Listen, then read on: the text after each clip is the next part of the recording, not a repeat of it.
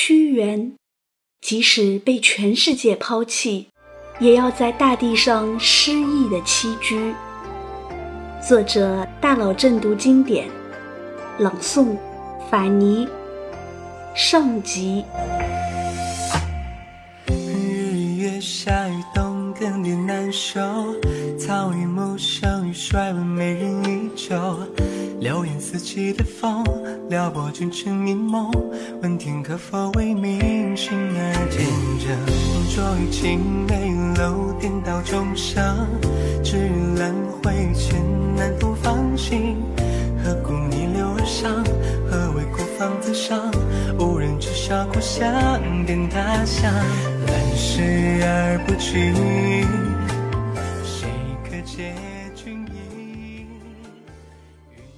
人这辈子很失意，失意的失，失意的意，就是很不如意。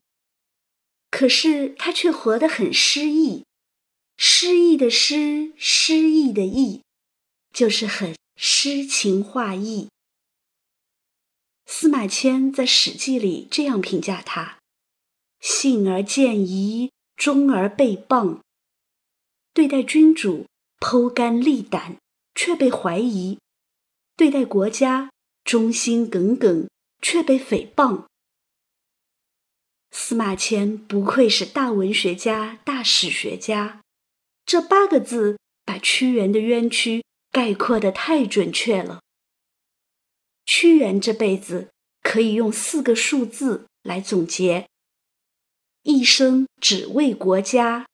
两次遭到流放，三番临危受命，四海漂泊流浪。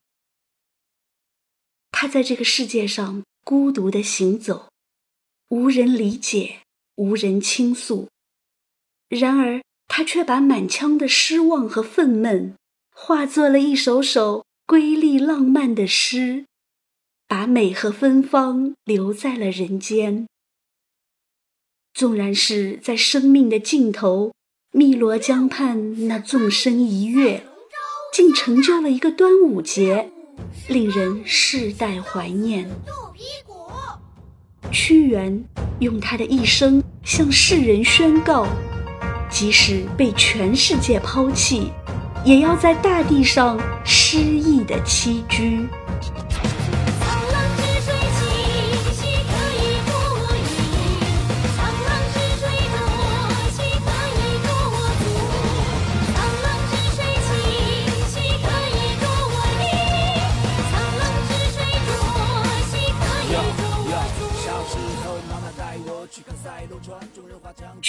是一个骨子里很骄傲的人，这和他生长的环境有关。公元前三百四十年左右，屈原出生在战国后期的楚国。虽说是战国，但出生在别的国家和出生在楚国，幸福指数是大不一样的。屈原出生在楚国最最最鼎盛时期的宣威盛世。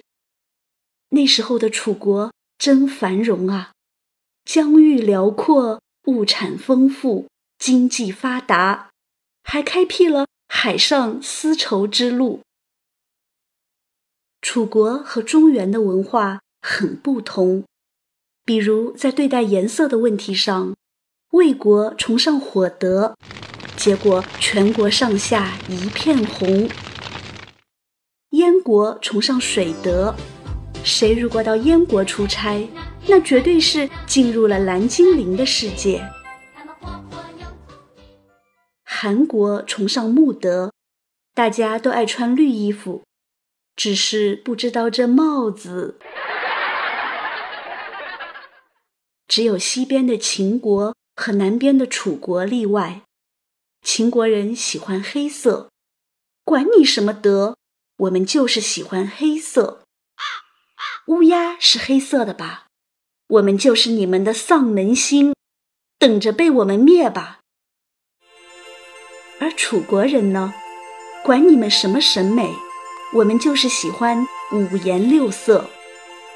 孔雀是彩色的吧？我们就是骄傲的孔雀。而楚国最骄傲的一只孔雀就是屈原。他经常额冠博带出现在公众视线里，戴着高高的帽子，穿着宽大的衣服，人又长得面冠如玉，目若朗星，端的是拉风啊拉风。关键是人家也有骄傲的资本呐，一来出身好，和楚王一个姓，都姓芈哦；二来有才华。才二十多岁，就把楚国民间祭祀神灵时唱的歌重新整理改编了十一首，并且用楚国诗歌旧题命名为《九歌》。这下子可不得了了，屈原在文学史上开创了一种新的诗歌体裁——楚辞，这太神奇了。然而，屈原令人称奇的事情。还有很多。一，他给后世的诗人留下了两个词：骚人、风骚。因为屈原后来创作了楚辞体的巅峰诗歌《离骚》，诗人们也就有了一个很文雅的称呼——骚人。如果想夸谁文采好，可以竖起大拇指对他说。你很风骚，对方一定很高兴，因为“风”是指《诗经》中的《风雅颂》的“风”，而“骚”就是指《离骚》。二，屈原创造了一个诗歌流派——浪漫主义流派。文学上有两大流派，江湖上人称“北诗经”“南离骚”。《诗经》是现实主义派，掌门人是谁？不知道。那是一群人的智慧，高手在民间嘛。而《离骚》是浪漫主义派，掌门人就是屈原。三，屈原是第一个在文学史上留下名字的诗人。先秦没有专业作诗的诗人，屈原是第一个。之后就厉害了，《诗经》这一支，诗圣杜甫杜大爷就是掌门人；而《离骚》这一支，掌门人是李白大诗仙啊！哇，出身又好，又有才华，颜值还高，二十三岁就当上了楚国的左徒，相当于国务院副总理。你说？屈原是不是有骄傲的资本呢？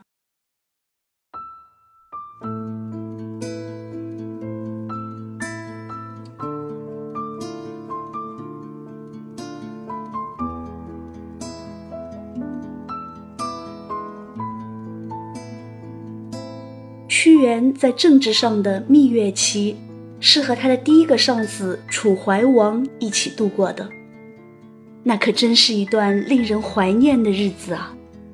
楚怀王坐在王座上，托着腮帮，倾听屈原在自己面前侃侃而谈，憧憬着楚国的未来。司马迁说：“屈原博闻强志，明于治乱，贤于辞令。看看看看，见识广，记性好，连口才也好。”还懂得在乱世中如何治国，简直令人羡慕、嫉妒、恨啊！屈原治国的宗旨很明确，在内仿效商鞅、吴起进行变法，对外联合齐国对付秦国。那时候的战国，战国七雄。只剩下秦国、楚国和齐国还雄着，其他几个国家都怂了。战国时代，不是你死就是我亡，没有谁不是活得战战兢兢。屈原是一个在政治上高瞻远瞩的人，他说：“楚国只有坚持变法，才能强大。”屈原不是不知道，变法能强国，可是变法也有风险。秦孝公任用商鞅变法，秦国强大了，商鞅却被车裂。楚悼王任用吴起变法，楚悼王死了，吴起被追杀，吴起趴到楚悼王的尸体上。结果他俩都被乱箭射成了马蜂窝，怪不得叫悼王。咱们哀悼他三秒钟。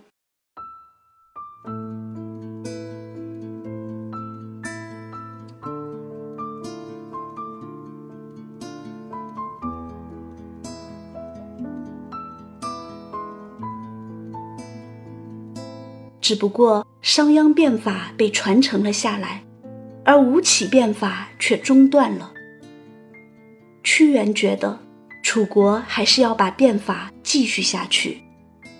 楚怀王说：“卿，你大胆的放手去做吧。”屈原又建议：“我们的外交只有采用合纵策略才能赢。合纵就是。”几个弱国联合起来抵抗一个强国，一群羊抵抗一只狼，而那只狼就是秦国。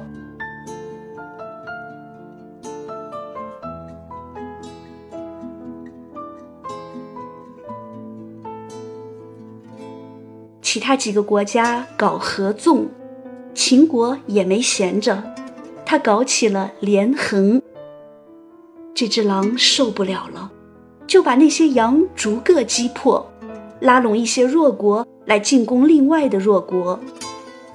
那时候，在国和国之间来回撺掇的这些名士，就叫纵横家。朝秦暮楚是战国时不少国家为了生存的常态。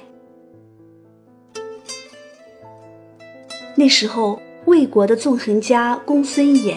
倡导的合纵策略刚刚被秦相张仪的连横策略打败，这几个国家在函谷关群殴秦国，秦国面临灭顶之灾。可是张仪凭借自己的三寸不烂之舌，居然把他们的合纵给破坏了，并且斩首了合纵大军八万两千余人。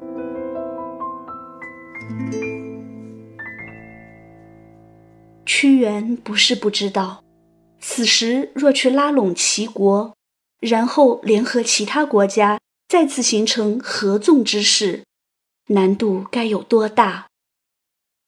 楚怀王说：“卿，你大胆的放手去做吧。”于是屈原外交官来到齐国，见到了齐宣王。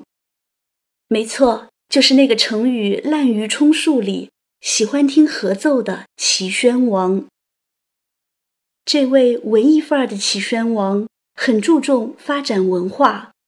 据说孟子就经常在齐国的稷下学宫组织的文学沙龙里讲学。齐宣王超级欣赏有才华的人，欣赏到什么地步呢？他居然娶了四十岁还没有嫁人的著名丑女钟无艳做王后。这位王后是齐宣王的贤内助。屈原在齐宣王面前不费吹灰之力，就又一次拉起了合纵的大旗，而且由楚怀王担任合约长，合纵典礼要在楚国举行。楚怀王高兴得合不拢嘴，有屈原这个得力的下属，真是倍儿有面子。公元前三百十八年，齐、魏、韩、赵、燕的国家最高领导人齐聚楚国郢都，在屈原的主持下，六国领导人进行了多边会谈。他们发表了共同抗秦的联合声明，并歃血为盟，共同祭拜祖先和天地诸神。会谈结束后。六国领导人一起愉快地观赏了楚国大型歌舞文艺演出《九歌》。这一回，屈原的才华大放异彩。想想吧，当编钟奏响，大才子屈原改编的歌曲，巫师巫女们打扮成光彩夺目的神灵，在祭台上起舞，那场面太唯美了，太浪漫了。屈原可谓是策划实景演出的第一人。下面咱们就来观赏一下这台两千多年前的盛大演出吧。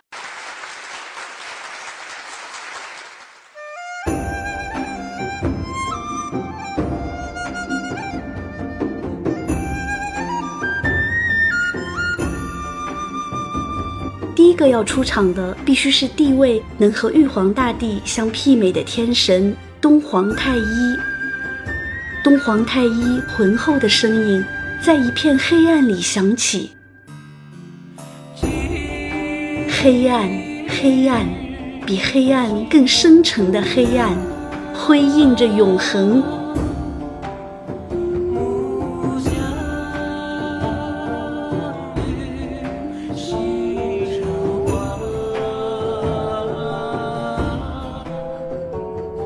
然，灯火一齐照亮，巫师巫女们在装饰着奇花异草的舞台上载歌载舞，又是呈上美酒佳肴，又是钟鼓一齐鸣响，简直太炫了。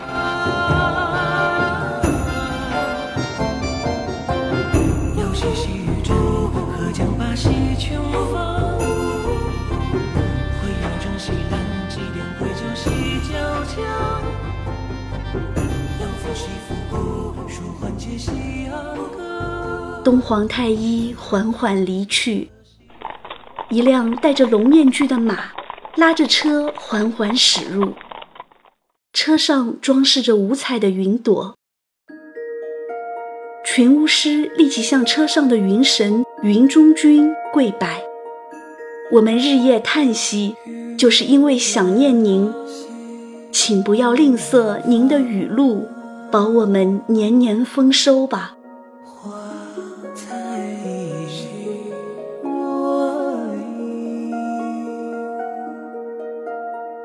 云中君微笑地向全场点头致意，之后翩然离去。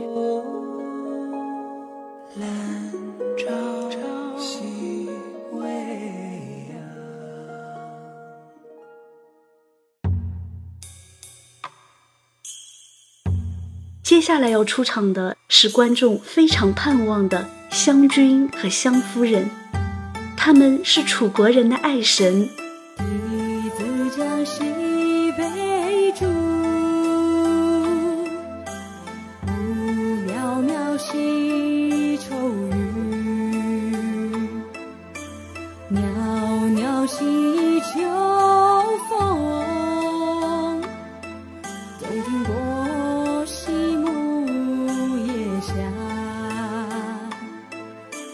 个故事来源于舜帝和他的两个妃子，娥皇、女英。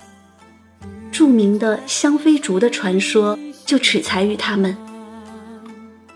屈原精心编导了一场能戳中观众泪点的戏。湘君和湘夫人约会，可是阴差阳错没有见面。面对着空荡荡的水面，湘夫人愁肠百结。他不禁唱道：“袅袅兮秋风，洞庭波兮木叶下。瑟瑟的秋风渗透了我的心田，荡漾的水波起伏在我的心间，而那纷纷的落叶啊，犹如我此刻不断下坠的心情。”屈原这句用秋景。来表现惆怅心境的诗，一不小心创造了一个世界纪录，被称为“千古言秋之祖”。然后就是掌管人类生死的大司命和掌管子嗣的少司命，还有太阳神东君、水神河伯、美丽的女山神山鬼。这让看惯了《诗经》里凡人恋爱故事的北方各国领导大开眼界。原来神仙也会恋爱呀，人神也可以恋爱。天哪，楚国人怎么如此浪漫？尤其是少司命唱的那句“悲莫悲兮生别离，乐莫乐兮心相知”。这世上还有比生别离更令人悲伤，比心相知更令人快乐的事情吗？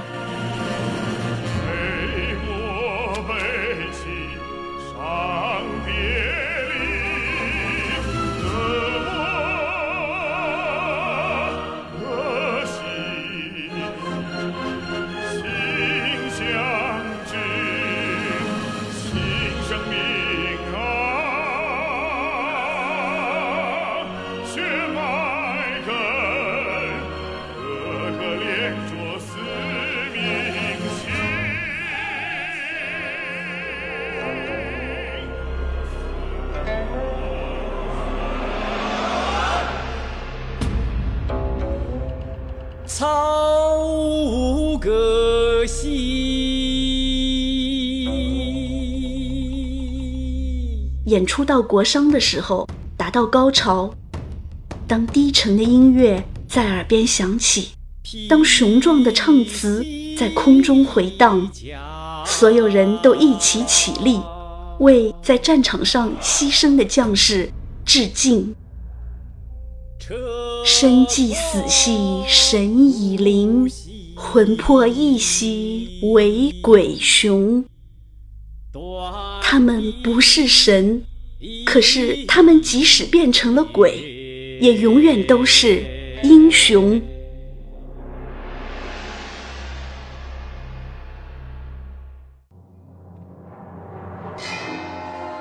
最后，在舒缓悠扬的礼魂乐曲声中。所有演员集体谢幕，掌声热烈。